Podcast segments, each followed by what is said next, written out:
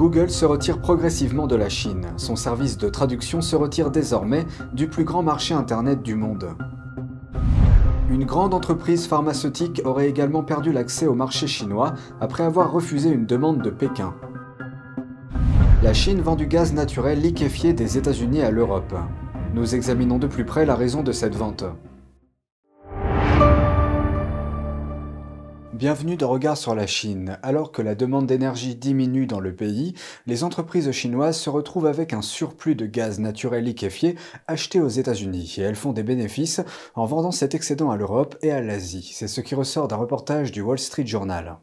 La Chine a conclu un accord à long terme sur le gaz naturel liquéfié avec les États-Unis sous l'administration Trump. Cet accord visait à inciter la Chine à importer davantage de gaz naturel liquéfié des États-Unis. Depuis cette année, la Chine a plus de 70 millions de tonnes de gaz sous contrat avec les États-Unis. Mais il est prévu qu'elle n'en utilise que 90%. Le pays disposera donc de plusieurs millions de tonnes de gaz supplémentaires. Pour les huit premiers mois de cette année, les exportations chinoises vers l'Europe ont explosé. Elle a vendu pour plus de 400 millions d'euros de gaz naturel liquéfié en Europe et en Asie. Ce chiffre est à comparer aux 7 millions d'euros de vente l'année dernière il est difficile d'estimer les bénéfices que les entreprises chinoises tirent de cet excédent de gaz. Mais chaque cargaison pourrait leur rapporter des centaines de millions d'euros. Avec la diminution du flux de gaz russe vers l'Europe, la Chine bénéficie de ce changement. Il semble que ce sont les entreprises chinoises qui proposent de quoi garder les Européens au chaud cet hiver dans le contexte de la crise énergétique. Couvertures électriques, bouilloires électriques, sacs de couchage et bouillottes, tous fabriqués en Chine, s'envolent des étagères. Voici la suite. Selon des reportages chinois, cela a créé un boom pour les usines chinoises. Certaines usines de couverture électrique produisent à pleine capacité pour répondre à la demande. Une usine de la ville de Dongguan en Chine fonctionne 24 heures sur 24. La ville de Dongguan est un important centre manufacturier chinois et est considérée comme l'usine du monde. Selon le directeur de l'usine, les ventes de couvertures électriques ont triplé cette année par rapport à la même période l'année dernière. Il enregistre les chiffres de vente les plus élevés depuis 5 ans. L'usine doit faire tourner trois équipes consécutives pour maintenir la production 24 heures sur 24 les exportations de couverture électrique vers l'Europe ont atteint plus de 30 millions d'euros de janvier à juillet, soit presque le double par rapport à l'année dernière. En Europe, une simple bouillotte en caoutchouc coûte environ 10 euros, alors que le même produit coûte environ 70 centimes d'euros en Chine. Il semble que les Européens achètent tellement de produits pour l'hiver, issus de Chine, que le phénomène est devenu viral sur les réseaux sociaux chinois. Le hashtag Les Européens achètent comme des fous des couvertures électriques chinoises a obtenu plus de 200 millions de vues. Un utilisateur des réseaux sociaux chinois a plaisanté en disant, je cite, Je pense que nous pouvons dire sans risque que le monde peut se passer de la Russie, mais que nous aurons toujours besoin de la Chine. Même si certaines entreprises chinoises tirent profit de la crise énergétique en Europe, les expéditions de couverture électrique ne suffiront pas à stimuler les exportations chinoises dans leur ensemble. Les appareils ménagers ne peuvent compenser qu'un petit pourcentage du ralentissement de la demande.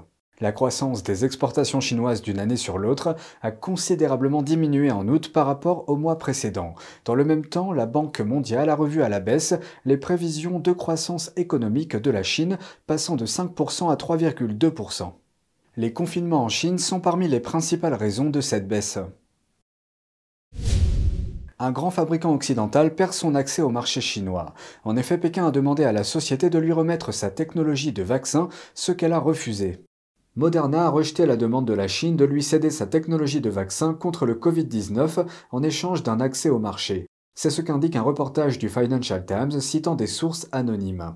La Chine n'a approuvé aucun vaccin Covid-19 venant de l'étranger. Sa population de 1,4 milliard d'habitants compte sur plusieurs vaccins développés localement. Des sources ont déclaré au Financial Times que malgré le rejet de la demande de Pékin, Moderna souhaite toujours vendre ses produits en Chine. NTD a contacté Moderna pour un commentaire, mais n'a pas reçu de réponse immédiate. Demander aux entreprises étrangères de céder des technologies pour accéder au marché est une pratique courante pour Pékin. Au début des années 2000, Pékin a fait appel à des entreprises occidentales pour la technologie des trains à grande vitesse. Celles-ci ont dû transférer leur technologie à des entreprises chinoises afin de pouvoir entrer sur le marché. Des géants de l'industrie comme Siemens et Alstom se sont joints à eux. Le régime a fini par acquérir leur technologie clé. Et, à la grande surprise des entreprises, le régime a commencé à demander des brevets pour des trains à grande vitesse à l'étranger en quelques années seulement. Ce précédent suscite des inquiétudes quant à la possibilité que des transferts de technologies similaires se produisent dans d'autres secteurs. Google se retire progressivement de Chine. L'un des services de traduction les plus populaires au monde se retire du marché chinois. Google explique que cela est en raison d'une faible utilisation. Mais l'histoire ne s'arrête pas là. Qui aurait cru que Google avait encore des services en Chine, à une époque où les entreprises sont soit interdites, soit censurées, si elles ne s'alignent pas sur le Parti communiste chinois Quand une entreprise américaine fait des affaires avec la Chine, c'est eux le patron, pas l'entreprise. Mais Google propose toujours des services tels que le navigateur Chrome et Google Translate en Chine. Cependant, pas pour longtemps. Google a confirmé que ses services de traduction Google ne sont plus disponibles dans le pays communiste. Le géant de la technologie explique que cela est en raison d'une faible utilisation. Chuck Flint, ancien chef de cabinet du Sénat américain, estime que ce n'est qu'une excuse. C'est un autre exemple du parti qui serre les rênes avec le congrès du parti. Xi Jinping est en passe d'être élu pour un troisième mandat de 5 ans, ce qui serait absolument sans précédent, et il va s'assurer que rien ne se mette en travers de son chemin. Le prochain congrès du PCC est en quelque sorte la réunion où tous les dirigeants chinois se retrouvent pour décider de la direction et de l'avenir du pays. Ils ont cette volonté d'éviter toute forme de critique ou de dissidence à l'égard du parti. Il y a eu d'autres exemples récemment, les confinements liés au Covid, des fermetures de banques et le gel des comptes, un marché du logement qui est en chute libre absolue. L'entrepreneur Bob Bilbrook dit qu'il ne pensait pas que Google aurait sa place en Chine de toute façon. Donc c'était une chose assez facile à abandonner. Lorsque votre produit ne se porte pas bien et ne domine pas en quelque sorte l'espace de recherche en Chine, alors vous n'êtes pas, vous savez, numéro 1 ou numéro 2 sur le marché. Le moteur de recherche de Google a été retiré de Chine en 2010. Plus tard, la Chine a même interdit les services Gmail de Google et Google Maps. Mais le géant de la technologie n'a pas encore complètement quitté la Chine. Son navigateur web Google Chrome et quelques autres services sont encore disponibles pour le moment. Passons maintenant à Taïwan. Le secrétaire à la défense Lloyd Austin déclare qu'il ne voit pas d'invasion imminente en ce qui concerne l'île. Dans une interview diffusée dimanche sur CNN, Austin a déclaré que la Chine a profité de la visite de la présidente de la Chambre des représentants, Nancy Pelosi, à Taïwan pour créer une nouvelle normalité. La visite de Pelosi sur l'île en août dernier a mis la Chine en colère. En réponse, Pékin a lancé des exercices militaires près de Taïwan. Ces exercices se sont poursuivis jusqu'à récemment. Austin a ajouté que ce que les États-Unis voient est que, je cite, la Chine cherche à établir ce que nous appellerions une nouvelle normalité. Il a également souligné l'augmentation de l'activité chinoise et a déclaré que les États-Unis ont vu un certain nombre de franchissements de la ligne médiane du détroit de Taïwan par leurs avions. Ce nombre a augmenté avec le temps. Il a ajouté que les États-Unis continueront à travailler avec leurs alliés pour maintenir un Indo-Pacifique libre et ouvert. Le mois dernier, le président Joe Biden a déclaré que les États-Unis défendraient Taïwan en cas d'invasion, précisant que des hommes et des femmes américains participeraient à cet effort. Mais lorsqu'on a demandé à Austin si les États-Unis étaient prêts à défendre militairement Taïwan, il n'a pas répondu directement. Il a déclaré que l'armée était prête, je cite, à protéger nos intérêts et à respecter nos engagements.